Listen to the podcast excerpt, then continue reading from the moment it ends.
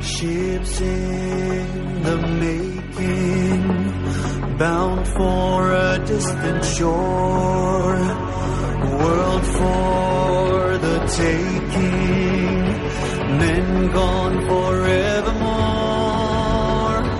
boarding and setting Sexto Continente. Dirigido por el obispo de San Sebastián, Monseñor José Ignacio Monilla.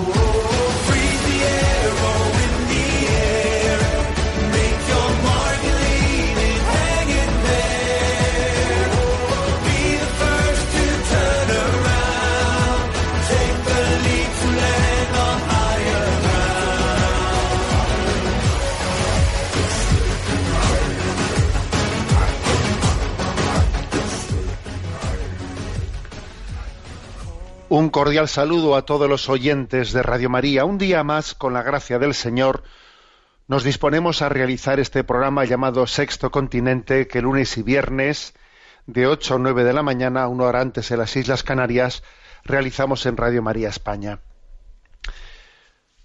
Hoy es 2 de septiembre y como, como referencia histórica creo que es la más, la más adecuada para, para iniciar en este programa. Hoy 2 de septiembre se, se conmemora los 80 años del inicio de la Segunda Guerra Mundial. Un episodio que fue verdaderamente que a lo largo de cinco años se extendió y que fue pues la guerra que más que más fallecidos, que más muertos ha provocado la historia de la humanidad. Decenas de millones de muertos en una guerra que terriblemente marcó la historia de Europa después de la Primera Guerra Mundial, ¿no? Eh, comenzaba la Guerra Mundial con la invasión por parte de, de Alemania de Polonia y en este momento, como digo, pues se está conmemorando esos 80 años del inicio de la Segunda Guerra Mundial. Eh, lo más triste es que este aniversario acontece cuando también, eh, pues en este mismo mes de agosto que ha terminado, han, acon- han acontecido, pues, determinados hitos históricos preocupantes, ¿no? Porque al inicio del mes de agosto Estados Unidos ha abandonado el tratado nuclear de rango intermedio que se llama INF, que había sido firmado en 1987 entre Reagan y Gorbachev. Ese tratado de fuerzas nucleares de rango intermedio, pues había servido como base para la seguridad global durante más de tres décadas, ¿no? Y Estados Unidos decidió la retirada de ese, de ese tratado internacional. ¿eh? Ya sabemos estas cosas como suelen acontecer. Yo me retiro porque en el fondo tú lo has roto, pero no es verdad que yo lo he roto, que eres tú, que soy yo. Y, y claro, y nosotros obviamente nos faltan datos, ¿no? Nos faltan datos para saber quién, quién ha sido pues el responsable primero, que seguro, vamos a ser claros, seguro que la responsabilidad en esa ruptura de ese tratado pues estará compartida, seguro, porque conocemos la condición humana. Pero fijaros si es grave eso, porque después de que en el año 1987 Reagan y, y Gorbachev no hubiesen firmado aquel, aquel acuerdo, que era para misiles nucleares y convencionales, ¿no? entre 500 y 5.000 kilómetros de distancia, etcétera, pues dos- 2.700 misiles fueron destruidos y además se le dio en ese tratado los dos países estaban autorizados a inspeccionar libremente las instalaciones del, co- de- del, del contrario, entre comillas, ¿no? Para decirlo de alguna manera. Bueno, y hay que decir pues que las últimas décadas pues ha sido una gran desgracia. ¿eh? Yo creo que principalmente motivadas pues pues porque por, por todas las desconfianzas que se han generado en torno a Ucrania y en torno a Medio Oriente, en torno a Medio Oriente, intentando, pues de alguna manera, ser siempre los que medrando y yo quiero intervenir y quiero tener yo la influencia internacional, pues en un caso en Ucrania y en otro caso en Medio Oriente y en ese pulso entre, entre Occidente y Oriente, entre Estados Unidos y Rusia, pues se ha ido generando esta progresiva desconfianza, ¿no? Luego también es verdaderamente llamativo que Donald Trump accediese a la presidencia de Estados Unidos diciendo, eh, anunciando en su programa su deseo de llegar eh, pues a un acuerdo a un acuerdo con, eh, con Putin, con, con Rusia, para terminar con esta nueva guerra fría, que accediese con esa promesa en su programa electoral y que una vez que haya accedido, pues haya hecho absolutamente lo contrario, haya continuado pues con esa guerra fría mm, ya iniciada anteriormente, ¿no? Por lo tanto, ¿eh? el 80 aniversario del inicio de la Segunda Guerra Mundial mm, se celebra en un momento en el que hay serias razones para preocuparse, ¿no? Porque, porque fijaros, me dice uno, bueno, y, la ruptura de ese tratado, ese tratado que, se firmó entre Reagan y Gorbachev es una ruptura de la que puede derivarse una nueva guerra mundial. Bueno, pues el Papa suele hablar de que actualmente la estrategia suele ser que las guerras mundiales se acontecen, ¿eh? acontecen no de una manera global, sino de una manera sectorizada en determinadas luchas en un sitio y en otro sitio, ¿no? Y además solamente, pues el, el aumento de inversión armamentística que va a suponer la ruptura de estos tratados, de estos tratados que en el fondo son de contención de gasto en, gran parte, solamente ya, ¿no? ese aumento de gasto que va a suponer, pues, va a traer la desgracia de muchos pobres y menesterosos, ¿no? y de los presupuestos sociales en otros muchos campos. Con lo, cual, mm, hacemos una referencia a que el hombre es, es ese animal al que le cuesta mucho aprender de su propia historia y que tiene la capacidad de tropezar dos y tres y cuatro y cinco veces en la misma piedra. ¿Mm? Y por lo tanto a Santa María, Madre de la Paz, ¿no? en esta novena en la que estamos, en la novena de su Natividad, le pedimos a Santa María, Madre de la Paz, ese don de la paz para el mundo. Sexto Continente es un programa que tiene una interacción con los usuarios de redes sociales, con los usuarios de Twitter y de Instagram, que en la cuenta arroba obispo Munilla, con los usuarios de Facebook, con el muro que lleva mi nombre personal de José Ignacio Munilla, y recuerdo que hay una página web multimedia www.enticonfio.org en la que tenéis pues, todo el material de, evangelización que se ha ido generando a vuestra disposición. ¿eh? Y los programas anteriores de Sexto Continente, pues tanto en el podcast de Radio María como en esa página web ¿eh? enticonfio.org, ahí encontráis también accesibles los programas anteriores de Sexto Continente. Bien, pues hecha esta referencia histórica en la entrada del programa, hoy es 2 de septiembre, ayer fue domingo 1 de septiembre y yo soy consciente de que estamos en, un momento de retorno en, millones de personas, de retorno a la vida laboral ordinaria. Y me gustaría hacer un, primero, un primer comentario pues sobre, sobre cómo retornar cómo tiene que ser el retorno, ¿no? Unos consejos, cinco consejos para un buen retorno de las vacaciones. Se habla mucho del síndrome postvacacional. Eh, los expertos suelen decir que suele haber un periodo de adaptación en el trabajo, en la vuelta de las vacaciones, que algunas personas lo pasan mal, que suele requerir más o menos tiempo de, adaptación en ese síndrome postvacacional, también nosotros desde este punto de vista de la inspiración cristiana creo que tenemos algo que decir, ¿no?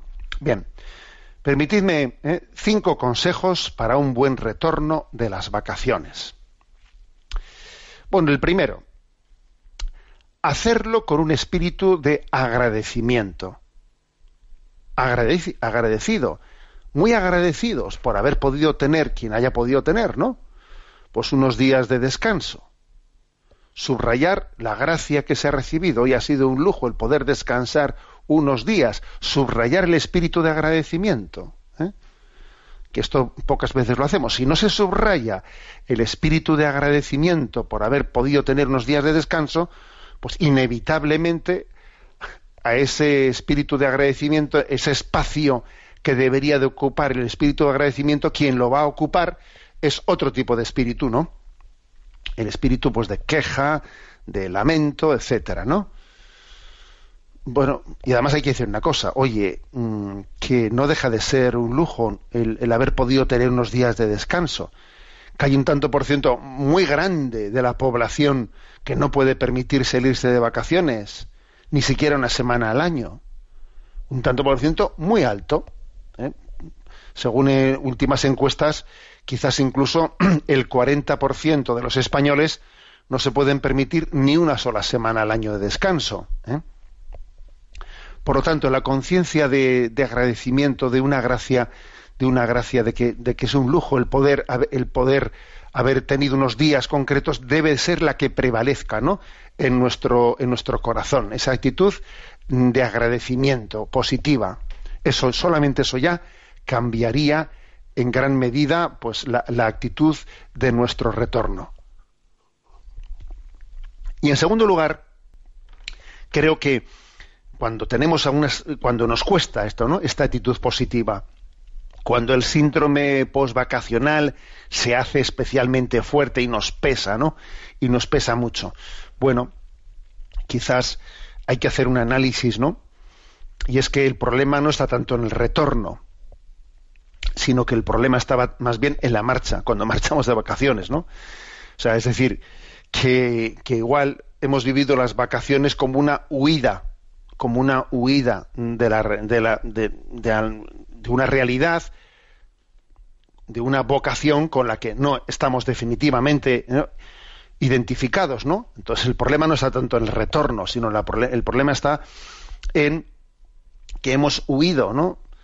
Hemos huido de nuestra realidad y esto obviamente requiere, pues, que ahora no nos limitemos a decir a ver cómo soluciono un síndrome postvacacional. No, va a requerir que me tome más en serio cuál es eh, pues el problema determinante de mi vida, de mi problema vocacional, ¿no? Que termine por abrazarlo, que termine por abrazarlo de una manera definitiva, ¿no? El de casarme con el presente, con la realidad, el descubrimiento de mi propia vocación. Esta es la clave, ¿eh? Esta es la clave, vamos a ser eh, sinceros, porque sin esto, sin esto no vamos a, a ningún lado, ¿no? Esa es la segunda, ¿eh? la, el segundo consejo clave. El tercero, el tercero, el famoso solo por hoy. Solo por hoy, pues quiere decir, eh, voy a vivir el día de hoy con intensidad, ¿no? Poniéndome también metas a corto plazo, ¿no? Lo peor que podría hacer uno es ahora, ¿no? Regreso y venga, comenzar la cuenta atrás para las próximas vacaciones. Bueno, es la peor de las ideas que uno pueda tener para superar el síndrome postvacacional. Hacer eso es, lo peor que puede hacer. Más bien lo que tiene que hacer es vivir, ¿eh? pues el solo por hoy, vivirlo con intensidad y ponernos metas, ¿no? Pues eh, breves a corto plazo, viviendo con intensidad el momento presente. Vivir con intensidad el momento presente. Y cuarto consejo, cuarto consejo, eh, profundizar en la conciencia de que la vida es un don de Dios. La vida es un don de Dios y tenemos que saber disfrutarlo. Los dones de Dios hay que disfrutarlos. Habéis escuchado en este programa más de una vez que una de las desgracias más grandes que podemos tener es, oye, ser fiel a tus quehaceres, ser, bueno, pues básicamente que uno es fiel a, eso que se espera que, haga, no ser fiel y no disfrutarlo, ¿no? Porque eso es el colmo. Oye, ser fiel y no disfrutarlo, pues eso es el colmo. Bueno, eso es lo que hacía el hermano mayor de la parábola del hijo pródigo, que ahí estaba en casa, ¿no? Sí, básicamente era fiel, pero no lo disfrutaba, era un amargado, ¿no? A ver, la vida es un don de Dios que hay que saber disfrutarlo. Y como decía Santo Tomás de Aquino, para que la virtud se consolide, pues es importante que nos resulte atrayente, atrayente, ¿no? Entonces, saber mm, reconocer y disfrutar de los dones de Dios. De los pequeños eh, pues, pues regalos que nos trae la vida, pues eso, y, y, es importante, pues eso, cuidarlo y disfrutarlo y decir, pues por ejemplo, oye, pues qué bien que puedo hacer un desayuno, voy a levantarme un poco antes y hago un desayuno más tranquilo, hago un rato de oración, leo un poco, o sea, voy a, voy a integrar, ¿no? Voy a integrar dentro de la propia vida ordinaria el también saber disfrutarla como un don de Dios que se, que se me está eh, entregando, ¿no? Y sin que yo tenga esa sensación de que estoy viviendo siempre a trompicones, sin terminar de disfrutar el don de la vida. ¿eh? El don de la vida. Y por último, ¿no? El, el, el, último, el quinto consejo, pues el quinto consejo que es, que es obvio, ¿no? Que está totalmente ligado a todos los anteriores, que es, a ver, vivir en presencia de Dios. Y si uno vive en presencia de Dios, pues básicamente la diferencia entre el tiempo de vacaciones y el tiempo del trabajo, pues no es tan grande. Porque vivo en presencia de Dios en vacaciones y vivo en presencia de Dios cuando trabajo y vivo en presencia de Dios cuando duermo y etcétera y cuando estudio, etcétera, vivo en presencia de Dios. Y ese vivir en presencia de Dios es un hilo de continuidad a toda mi vida porque claro, cuando uno no vive en presencia de Dios, cambia el tiempo de vacaciones por el tiempo de ir a trabajar y claro, le parece como que, claro, es que, le ha cambiado absolutamente el escenario de la vida. Ya, pero el problema de fondo es que no vives en presencia de Dios. Si vivieses intensamente en la presencia de Dios, no hay tanta diferencia entre un escenario y el otro, porque hay un hilo claro de continuidad, ¿no? Que es, que es Dios, que vivimos en su presencia, ¿no? Y eso es lo que unifica, unifica interiormente nuestra vida. Bueno, pues ahí os dejo, ¿no? Para vuestra reflexión, estos cinco consejos, ¿no? Para un buen retorno de las vacaciones. Vivir con espíritu de agradecimiento, el haber podido tener, ¿eh? eso lo primero, el haber podido tener vacaciones con espíritu de agradecimiento. Punto. Punto primero. Segundo, ojo, examinar si, si, resulta que mi problema fue que yo ya me marché pues con una especie de huida de la realidad, porque uno tiene que casarse con la realidad, descubrir tu propia vocación en el trabajo en el que estás. Si las vacaciones fueron una huida, una huida de la realidad, difícilmente ahora no vas a estar sufriendo el retorno. Tercero, vivir el solo por hoy solo por hoy, vivir este momento, nada de estar pensando qué pasará dentro de un año siguiente vacaciones, no, solo por hoy, eh, comenzar eh, pues a, a, vivir este momento presente, ¿no?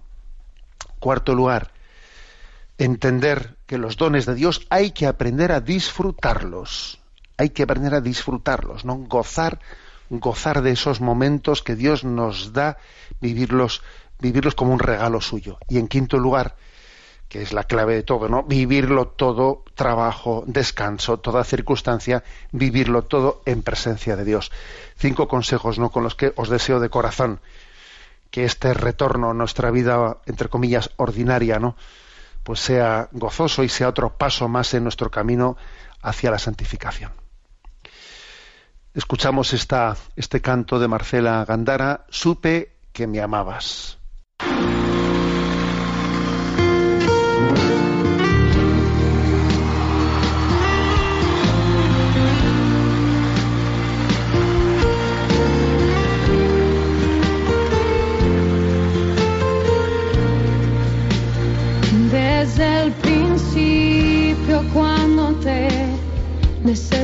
Necesité desde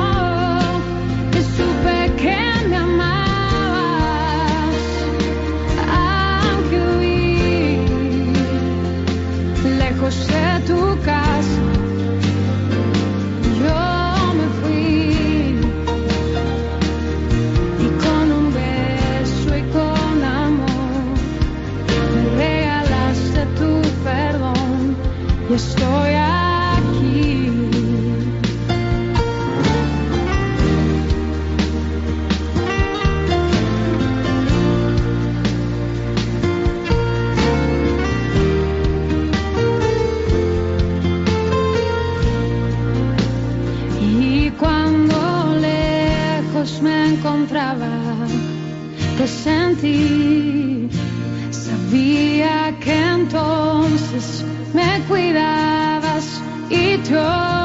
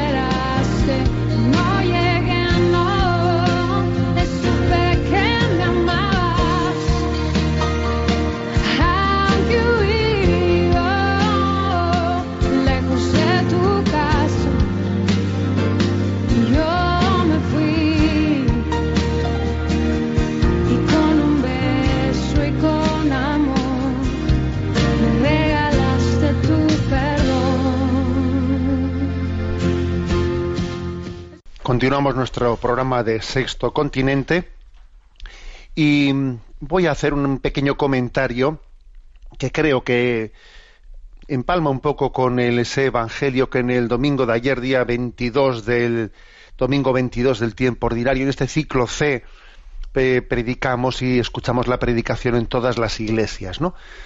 Hay una un- uno de esos tesoros de la doctrina de la doctrina espiritual que San Ignacio de Loyola formuló como los tres grados de humildad. No es únicamente San Ignacio, ¿no? El que habla de tres grados de humildad con, el número tres o con alguna otra diferencia, diferente presentación, distintos maestros de espiritualidad han, han distinguido, han profundizado en los llamados grados de humildad, ¿no? En concreto, San Ignacio de Loyola pues habla de que son tres los grados de humildad. El primero, el que es necesario para la salvación eterna, ¿no? Estar dispuesto a renunciar a lo que haya que renunciar para obedecer la ley de Dios, ¿no? Es el primer grado de humildad. El segundo grado de humildad, San Ignacio insiste que es un grado superior al anterior, aquel en en el que se busca pues esa esa indiferencia de no querer pues más una cosa que la otra, riqueza que pobreza, honra que deshonra, vida corta que vida larga, eh, sino que tener una disposición a lo que Dios quiera, ¿eh? a lo que Dios quiera en nuestra, en nuestra vida. Y el tercer grado de humildad, el más perfecto, es aquel que por amor a Jesucristo, por amor a su pobreza, a su cruz, pues uno tiene el deseo de identificarse con Cristo en su camino de, de abrazar, amar la pobreza y amar la cruz como la sabiduría de la vida, ¿no? Bueno, tres grados de, humildad. Bueno, mm, ¿por qué hablo esto? Porque me parece que en el Evangelio de ayer también se atisbaba, ¿no? Con mucha belleza y con mucha intuición se, at- se atisbaban los tres grados de humildad. ¿eh? Bueno, entonces os recuerdo que el Evangelio de ayer, pues eh, el Señor había sido, cuenta el capítulo 14 de San Lucas, que Jesús había sido invitado por los principales fariseos para comer y que allí, notando que los convidados escogían los primeros puestos, ¿eh? Jesús les decía una parábola. Entonces les dio una doble parábola. ¿eh? La primera, que es el primer grado de humildad. Dice, ¿no? Oye, cuando cuando te inviten a un lugar, no te pongas tú en el primer en el primer puesto. Tú escoge el último puesto, ¿eh? En todo caso, para que cuando venga el que te ha invitado te diga, oye, sube aquí al primer puesto, no te pongas tan tan atrás y entonces quedarás bien. ¿eh? No hagas el ridículo de ponerte en el primer puesto y que te tengan que decir que cedas tu primer puesto a otro que ha llegado posteriormente, ¿no? O sea, es un primer grado de humildad que podríamos decir de cortesía, de modales, de modestia, que es obvio que uno dice, bueno, pero es verdad que, que ese colocarse estratégicamente atrás para que después, eh, con la esperanza de que me digan que me ponga más adelante, pues no es una humildad perfecta. Claro que no es una humildad perfecta, porque puede también esconder un cierto postureo, una búsqueda de quedar bien, ¿eh? Pues sí, eso es verdad, ¿no? Pero sin embargo es un primer grado de humildad, porque por lo menos te alivia de esa experiencia del egoísmo narcisista que, que, que pretende estar en el centro de todos los sitios y que cuando es- vemos esos espectáculos del egoísta que se abre, ¿no? Que pretende ser el centro de todo, la verdad es que se hace insoportable, ¿no? Es el primer grado de humildad. Pero es obvio que Jesús no dio su vida meramente para transmitirnos unas normas de urbanidad, ¿no? Luego Jesús, en cuanto que ha contado esta parábola, cuenta una segunda, que es ya un segundo grado de humildad, ¿no? El primero, podríamos decir que es el de cortesía, el de modales, oye, tú ponte atrás y no te pongas en primer lugar y, en todo caso ya te dirán que subas adelante. El segundo grado de humildad, en el que Jesús dice, oye, cuando, cuando vayas a invitar a alguien, no invites a los que sabes que te van a corresponder. Tú invita a los que no van a poder corresponderte, ¿no? Es decir, es el segundo grado de humildad es amar a fondo perdido, sin esperar nada a cambio. Y que es clave, ¿no? Para que el amor sea gratuito. De lo contrario, es muy imperfecto, ¿no? Es muy imperfecto pues ayer conté yo en la, en la homilía una anécdota muy hermosa de la vida de la madre Teresa de Calcuta, que cuando ella compartía, ¿no? Compartía con sus hijas algunos recuerdos de su infancia, pues decía ella que su madre, su madre albanesa, pues era una mujer profundamente católica y, y- caritativa y misericordiosa, que ejercía la caridad y la misericordia de una manera, pues eso, ¿no? que no sepa la mano derecha lo que hace la izquierda, ¿eh? de una manera oculta. Y había un vecino, un vecino en la casa de ellos, que había sido profundamente alcohólico y estaba destrozado y tenía el cuerpo lleno de llagas y la madre de pues de, esa niña no que sería la madre Teresa de Calcuta la madre le atendía pero de una manera mm, oculta casi en sigilo no casi furtivamente. El marido ni lo sabía el marido ni lo sabía y ella estaba sosteniendo ¿no? aquel hombre que había sido alcohólico. Y en una ocasión, claro, pues la madre le da una explicación a la niña, porque la niña lo estaba viendo, como su madre atendía eh, así sigilosamente, furtivamente a aquel vecino, y entonces la madre le dijo a la niña, dice, mira, cuando se, cuando se ejerce la caridad con los necesitados, hay que hacerlo, hay que hacerlo como cuando se tira una piedra al mar esa fue algo que quedó en el corazón de esa niña que sería la madre Teresa de Calcuta, ¿no? Cuando amas hay que hacerlo como quien tira una piedra al mar. Fíjate, una piedra al mar la tiras y no, se- entera nadie, casi ni se escucha el chapoteo, ¿no? Eso casi no se ha enterado nadie, ¿eh? porque tú fíjate una piedra en el mar, bueno, ¿eh? queda totalmente perdida, ¿no? Así hay que hacerlo. Tú lo haces y lo sabrá Dios y ya está, ¿eh? y no lo sabrá nadie más, ¿no? Bueno, es decir, no buscando la vanagloria, no buscando el reconocimiento, sino buscando la gloria de Dios. O sea que el segundo grado de humildad es este, el de huir de la vanagloria, ¿eh? buscar solo la gloria de Dios. Hemos sido creados para buscar la gloria de Dios y cuando tenemos vanagloria estamos robándole a, Dios su gloria. ¿Eh? Entonces, esta es una gran batalla, ¿no? Para que cuando hacemos el bien no busquemos detrás de ese bien una especie de reconocimiento, un- una alabanza, eh, o que también lo hagan conmigo, un ojo con eso, ¿no? El segundo grado de humildad es esta lucha contra la vanagloria, que es una lucha muy potente, ¿eh? San Bernardo decía que si es necesario ser virtuoso para poder permanecer humilde en medio de las injurias, cuando te atacan, cuando te calumnian, ojo, ¿eh? pues permanecer humilde ahí pues requiere mucha virtud, ¿no? Pero dice San Bernardo, pero mucha más virtud se requiere para permanecer humilde no cuando te injurian, sino cuando te dirigen alabanzas. Cuando te dirigen alabanzas, entonces, claro, cuesta, es más difícil todavía ¿eh? ser virtuoso, porque es fácil que esas alabanzas te las apropies, te las apropies, en vez de entender que la gloria solo es de Dios, ¿eh? solo es de Dios. Entonces, el segundo grado de humildad es este, que como veis es un salto muy grande del primero que, bueno, que lo que hace es contener nuestra soberbia, pues eso, ¿no? Ponte atrás y espera que te inviten a llegar adelante, pero claro, este segundo grado es otra cosa. Ese amar a fondo perdido, ¿no? Y darle solo a Dios la gloria. Pero fijaros, todavía hay un tercer grado más. Porque el Evangelio comienza diciendo como aquellos fariseos que le habían invitado a Jesús a comer, le espiaban, se fijaban en Jesús, habían oído hablar tantas cosas de él que, que estaban continuamente mirando de reojillo, mirándole a Jesús, ¿no?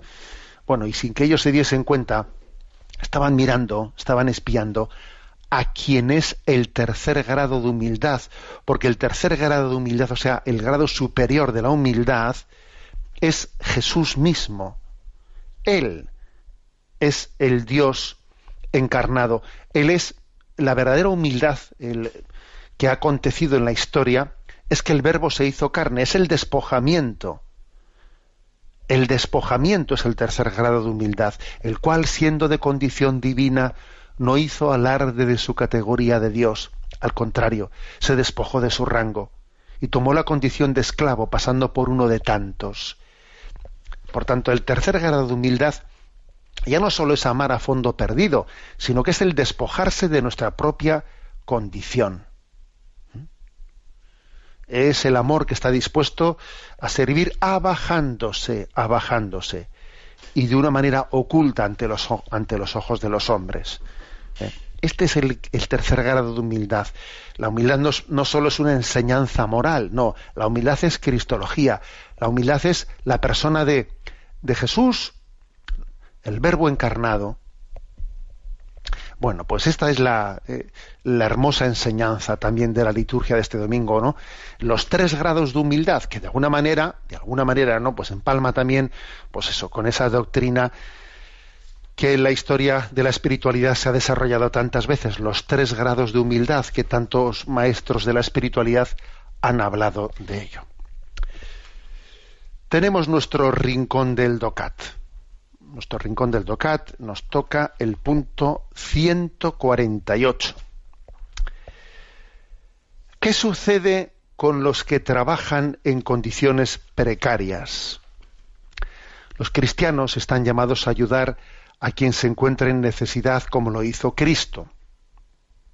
La necesidad es especial en el caso de aquellos trabajadores que son dejados al margen de la sociedad por condiciones de trabajo precarias o al convertirse en mano de obra barata, salarios insuficientes en los segmentos inferiores. El trabajo se convierte en precario cuando la remuneración por él queda por debajo del salario medio y de esta manera al trabajador que lo recibe se le impide planificar su futuro o se le limitan sus derechos. El ser humano, sin embargo, tiene derecho a trabajar y a recibir un salario justo. Esto vale también para el trabajo temporal y para el de los inmigrantes.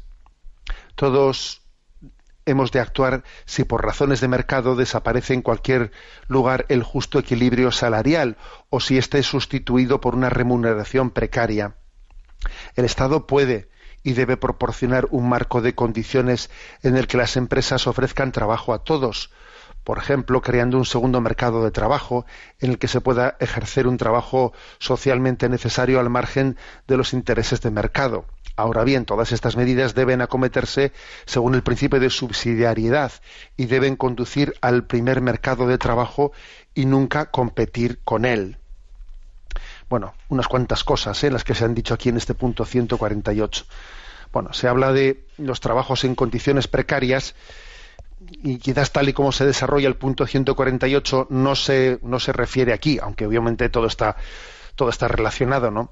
No se, no se refiere tanto al, al trabajo en condiciones, ¿eh?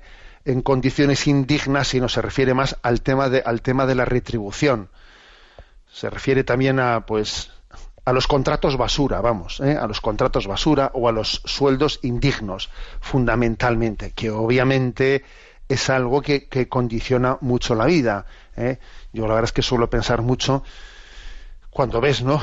Cuando ves el precio de los alquileres, de, de los alquileres mm, pues de, de, la vivienda, y ves los salarios y dices, pero bueno, si es que una persona es imposible que pueda, por ejemplo, vivir en una vivienda alquilada. O sea, es imposible si su salario se lo lleva ya el, alquiler mensual de un piso. Es que es que es tremendo, ¿no? Por lo tanto, lo de lo de que exista, ¿eh? exista una una conciencia de que el salario el, el salario tiene que tener una retribución mm, mínimamente digna. Es que de lo contrario estamos estamos creando una ¿eh? pues una imposibilidad de generar pues, de, de hacer un plan, una vida de, de futuro que es tremendo, ¿no? Aquí se hace una, referencia a un filósofo a un filósofo francés, Pierre Bourdieu, fallecido en el año 2002, una cita suya trae el DOCAT que dice, ¿no? Las consecuencias de la precariedad son muy grandes en aquellos que la sufren. La precariedad laboral, en la medida que hace imprevisible el futuro, priva al afectado de toda anticipación racional al mañana, pero sobre todo le impide también unos mínimos de esperanza y fe en el futuro que son necesarios en nuestro insoportable presente para un apoyo colectivo. Es que, digamos, es, profundamente injusto, ¿no?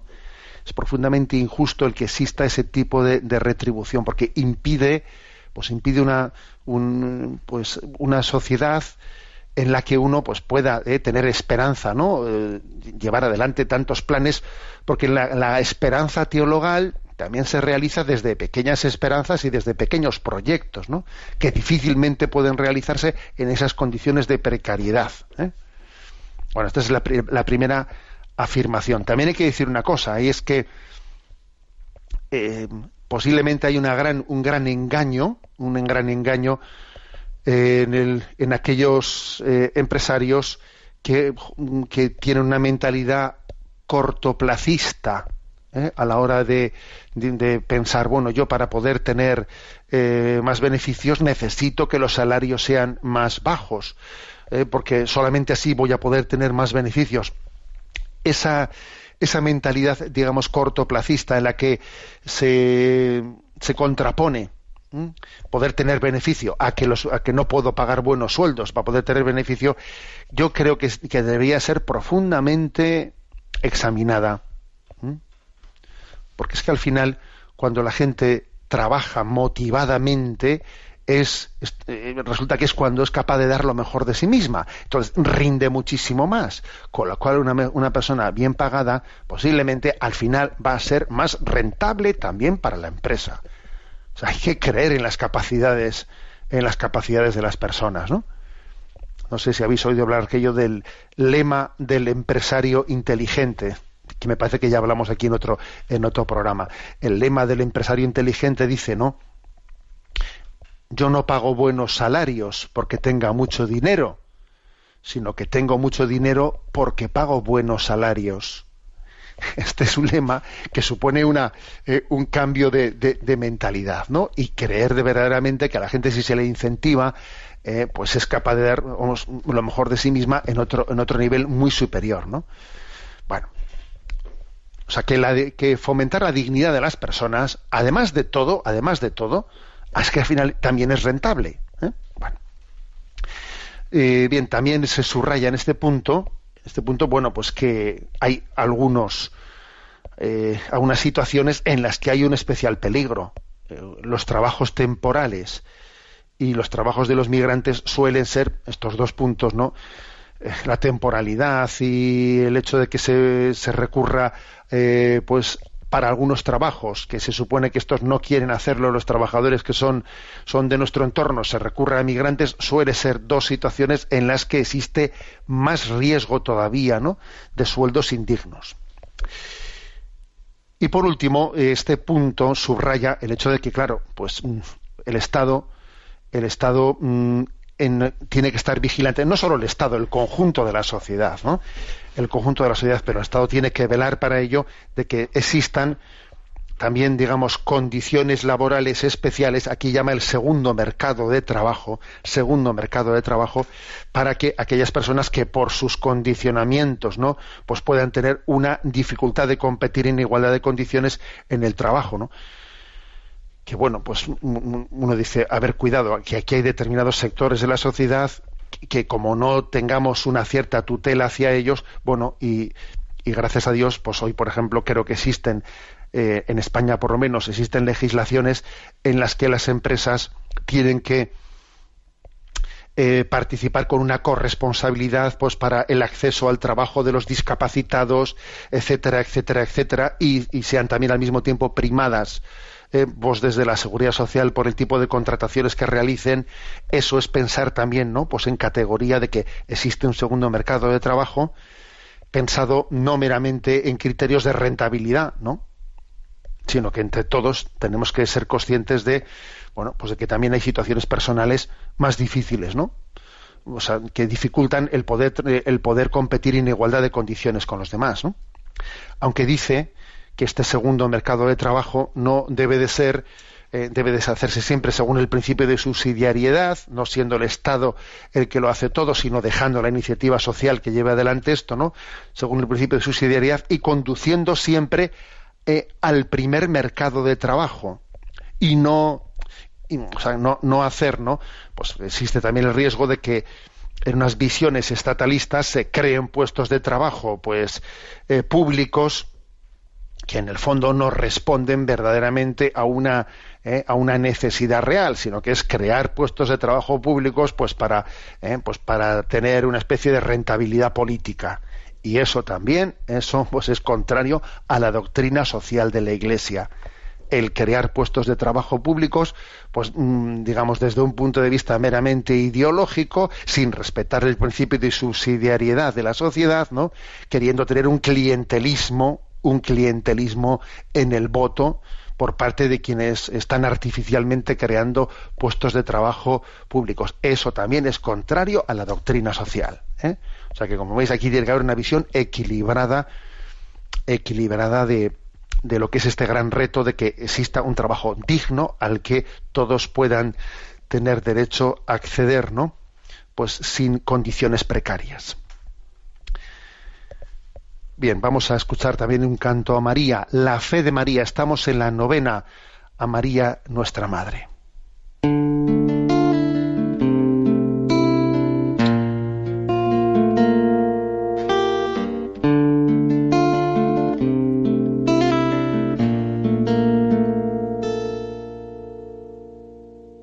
¿Qué hubiese pasado ella hubiese dicho que no?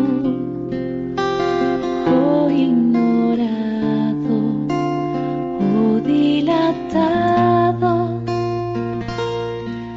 el anuncio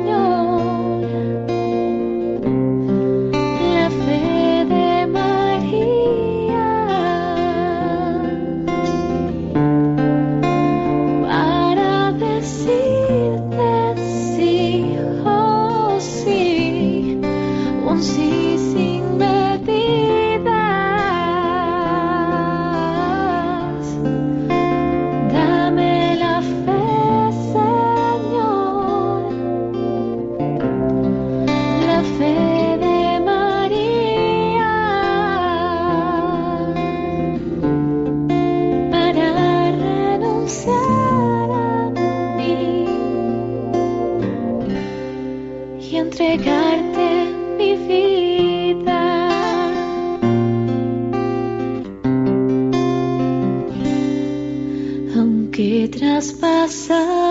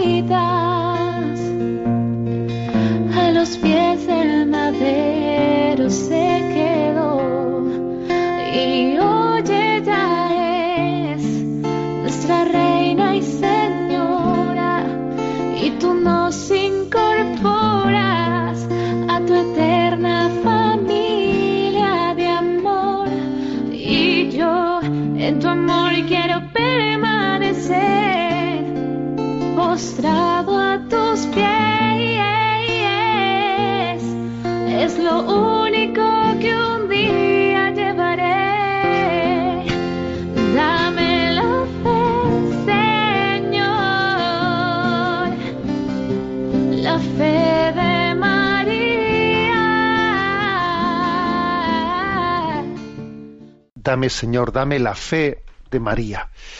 Bueno, tenemos ahora el apartado de la intervención de los oyentes. Sabéis que hay un correo electrónico sextocontinente arroba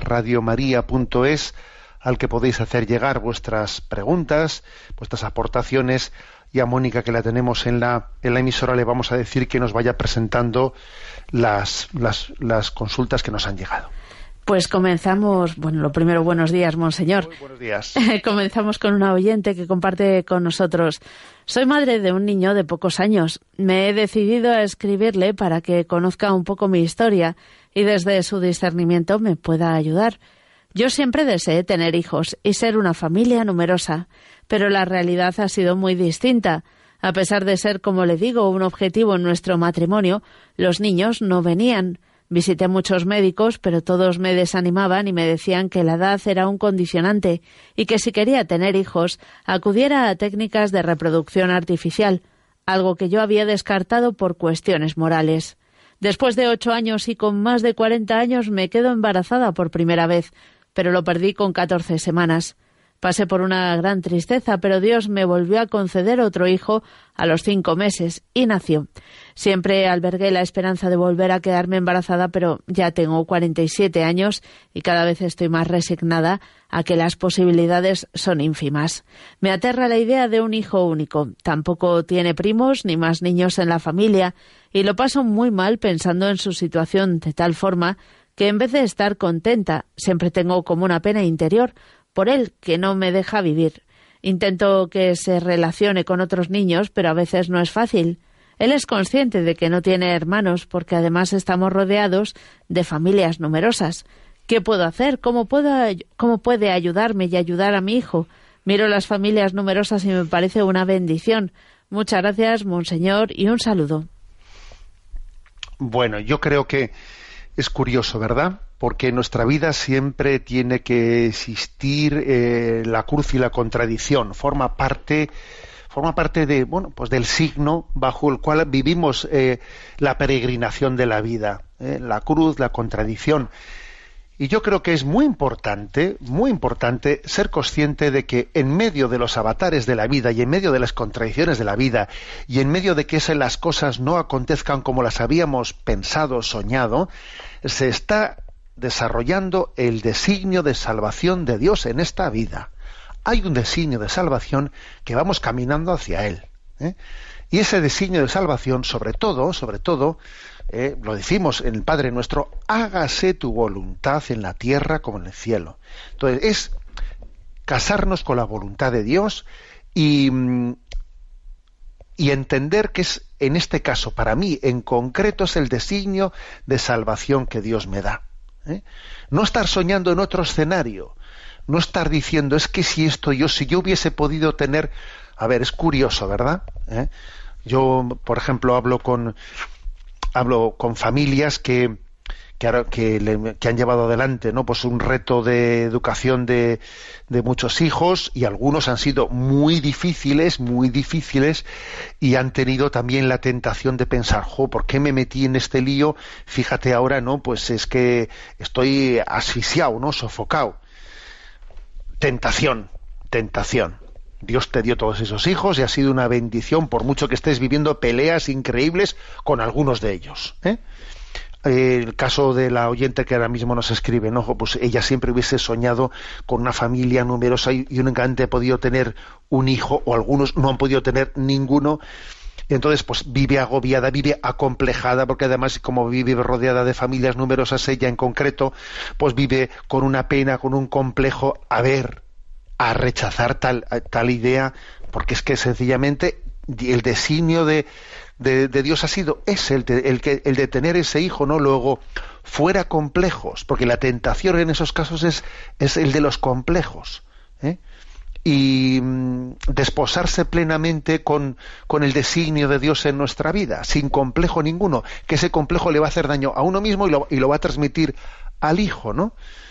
O sea, creo que hay que purificarnos interiormente, porque es que necesitamos estar siempre, ¿no? Pues eso, a ver, reconstruyendo nuestra, eh, nuestra, eh, nuestro imaginarnos la vida. Pero ¿por qué no le dejamos a Dios que sea Él el que defini de, definitivamente nos la dé ya, eh?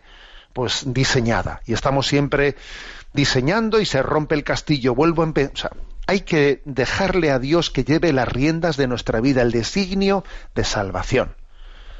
Luego, en concreto, ¿no? Fuera complejos, creo que hay que vivir, eh, bueno, pues lógicamente el hecho de que esté rodeada de familias numerosas me parece maravilloso para que ese niño conviva con ellos, que ese niño también aprenda, pues mira, como cuando llegue ese momento en el que un niño pues pasa el fin de semana en la casa de los otros, adelante con ello, no el hecho de que sea ese hijo único, cuidadito con que sea, con que haya un punto de posesión hacia el niño en el que nos cueste un poco que salga de la intimidad familiar, cuidadito con eso o sea, eh, pues con ese buen ambiente de familias del cual puede estar rodeado, eso le va a enriquecer, ¿eh? le va a enriquecer completamente, ¿no? Bueno, y luego además, pues eh, el hecho de que pues en la familia no exista ese deseo de paternidad y maternidad, entender lo que Dios también lo da pues de otras muchas maneras, además de haber recibido un hijo en el seno en el seno de la familia, ¿no? Porque hay quienes no han recibido ese hijo, ¿eh? Entonces esa paternidad y esa maternidad tienen otras formas de expresarse y de desarrollarse que hay que también pensarla, ¿no? Y es el cuidado de otros niños, la entrega apostólica eh, de una manera, de otra manera, también sirviendo a, a tantas otras causas, ¿no? De, en, al servicio de la familia, que creo que eso también desarrolla nuestra alma apostólica y no nos cierra y nos preserva de cerrarnos en nuestro bucle melancólico, ¿eh? que ese bucle melancólico es el que hay que combatir, porque tenemos que confiar en la voluntad de Dios en nuestra vida. Adelante con la siguiente consulta. Lola desde Madrid nos escribe, Buenos días, soy esposa y madre, oyente habitual del programa. Solo quería agradecerle el comentario que hizo sobre el incordio de los niños en las celebraciones. Cuando mi esposo y yo nos estrenamos como padres, nos planteamos la manera de transmitir la fe a nuestros hijos. Después de rezarlo, pensarlo y hablarlo, nos quedó claro a los dos que el pilar fundamental de la vida de fe son la oración y los sacramentos. Sentimos que, salvo causa grave, debíamos acudir a misa todos a la vez. Es que da igual los discursos que les sueltes a los niños. Lo que realmente cala hondo es ver a papá arrodillarse ante Dios y ver a mamá cantar el Sanctus con el vecino de enfrente. Verles a los dos ir a confesarse. Transmitir la fe no es enseñar el catecismo de pe a pa, es vivirlo. Y la Eucaristía es el centro, el corazón de esa vida. ¿Cómo puede ser que alejemos a nuestros hijos de ella? Sería algo así como enseñarles las propiedades nutritivas de las lentejas, hacerles estudiarse la receta, pero no dejar que las vean ni las prueben. Pues vaya chasco. Ahora bien, hay que reconocer, monseñor, que los niños eh, pequeños se ponen muy pesaditos. Por mucho ejemplo que les demos, no tienen ni una pizca de respeto y la verdad es que distraen una barbaridad en las misas. También eso lo tuvimos en cuenta mi esposo y yo. El recogimiento es importante. Por eso nos propusimos acudir a las misas de niños o de familias cuando fuera posible y dejar las demás como con un buen ambiente de solemnidad y recogimiento. Si fuera tan amable, me gustaría pedirle que transmita de mi parte a los párrocos un consejo, que reserven una misa dominical al jaleo de las familias jóvenes, homilías cortas y sencillas, ayuden a los niños pequeñitos a entender lo que está pasando, mis niños tienen la costumbre de gritar Hola Jesús en la elevación. Ofrezcanles una bendición si aún no pueden comulgar. Recen el Padre Nuestro despacito y vocalizado para que las lenguas de trapo puedan unirse. Animen a los demás feligreses a ayudarnos con las fierecillas. Un detallazo sería ofrecerse a quedarse con los bebés para que los padres podamos confesarnos, por ejemplo. Ni guarderías, ni juguetes, ni lapiceros de colores. Acojan e incorporen a los críos en la liturgia, por esta, porque estas cosas las revela el Padre a los pequeños, y ellos tienen unas almas limpias que responden con naturalidad y pocos respetos humanos. Bueno, me he alargado más de lo que pretendía. Muchas gracias por el programa, por su labor pastoral y evangelizadora y cuente con nuestras oraciones. Un saludo de Lola de Madrid. Bueno, pues la verdad es que es un es un compartir muy hermoso, muy bello, que aunque sea un poco largo, pues me ha parecido eh, hermosísimo que, que, lo escuchemos todos, ¿no? A propósito de que yo hice, pues en este verano, pues eh, también respondí a una consulta bueno, pues de esas quejas, ¿no? De que los niños meten ruido en misa, de que eh, a ver, a ver los padres y que tienen que tener más responsabilidad, etcétera. Y yo les decía, a ver, a ver, que es que es que tenemos que no ponernos en plan en plan eh, pues intolerante hacia una familia que lleve los niños en misa y, sintamos que nos está molestando. Tenemos que participar del gozo y de la alegría de transmitir la fe a las nuevas generaciones, sabiendo, obviamente, que eh, pues que no es fácil pues al mismo tiempo convivir con el resto de las personas cuando los niños están que no hay quien les sujete, ¿no? Sabiendo eso, pero pero teniendo cuidado de que nuestro corazón no esté como desconectado ¿no? De, ese reto, ¿no? de ese reto de llevar, de integrar a los niños en la, en la liturgia dominical. Bueno, los consejos que Lola nos ha compartido, pues me parecen maravillosos y por eso, y por eso los me ha parecido, pues eso, ¿no? leerlos despacio, lo que ha dicho de, de cómo, pues, cuando está eh, la importancia de que también existan misas especialmente dirigidas a las familias, en la que los niños, pues, tengan un, eh, pues, un lugar en el que no estén como eh, eh, llamando la atención con el resto de los asistentes, ¿no? El hecho de que se haga ese esfuerzo en esas Eucaristías de la manera de hablar a los niños, ese, ese vocalizar el Padre Nuestro para que los niños vayan entendiendo lo que están diciendo, bueno, me ha parecido pues, pues maravilloso, ¿no? Entrar en la, en esa gran batalla, en esa gran batalla de lo que es una familia que intenta transmitir la fe a los niños en su lenguaje, en su forma, ¿no? En su forma. Hay que decir que en un tiempo, pues claro, existió existió pues una bueno pues un sentido del respeto y la autoridad que los niños parecía que, que lo que era mucho más fácil que asumiesen el estar quietos y callados, y claro, en nuestra cultura actual es mucho más difícil eh, que eso se, se implemente por, por, el artículo 33. ¿eh? Y los niños, pues bueno, también como en la pedagogía actual se les ha, ¿eh? se, se, ha prodigado en mucha mayor espontaneidad, etcétera, eso también hace que sea más difícil después el llegado un momento en decir aquí quietos y callaos todo el mundo. Es mucho más difícil y hay que partir de esa realidad, que no podemos cambiarla. ¿Eh? Bueno, pero yo creo que sobre todo me ha parecido hermoso compartir este testimonio para que todos, para que en este momento, ¿no? En el que tenemos este gran reto de la transmisión de la fe a las nuevas generaciones, vibremos todos con la familia, ¿eh? en ese deseo de la transmisión y gocemos cuando veamos la familia intentando transmitir la fe a las nuevas generaciones. Tenemos el tiempo cumplido. La bendición de Dios Todopoderoso, Padre, Hijo y Espíritu Santo, descienda sobre vosotros. Alabado sea Jesucristo.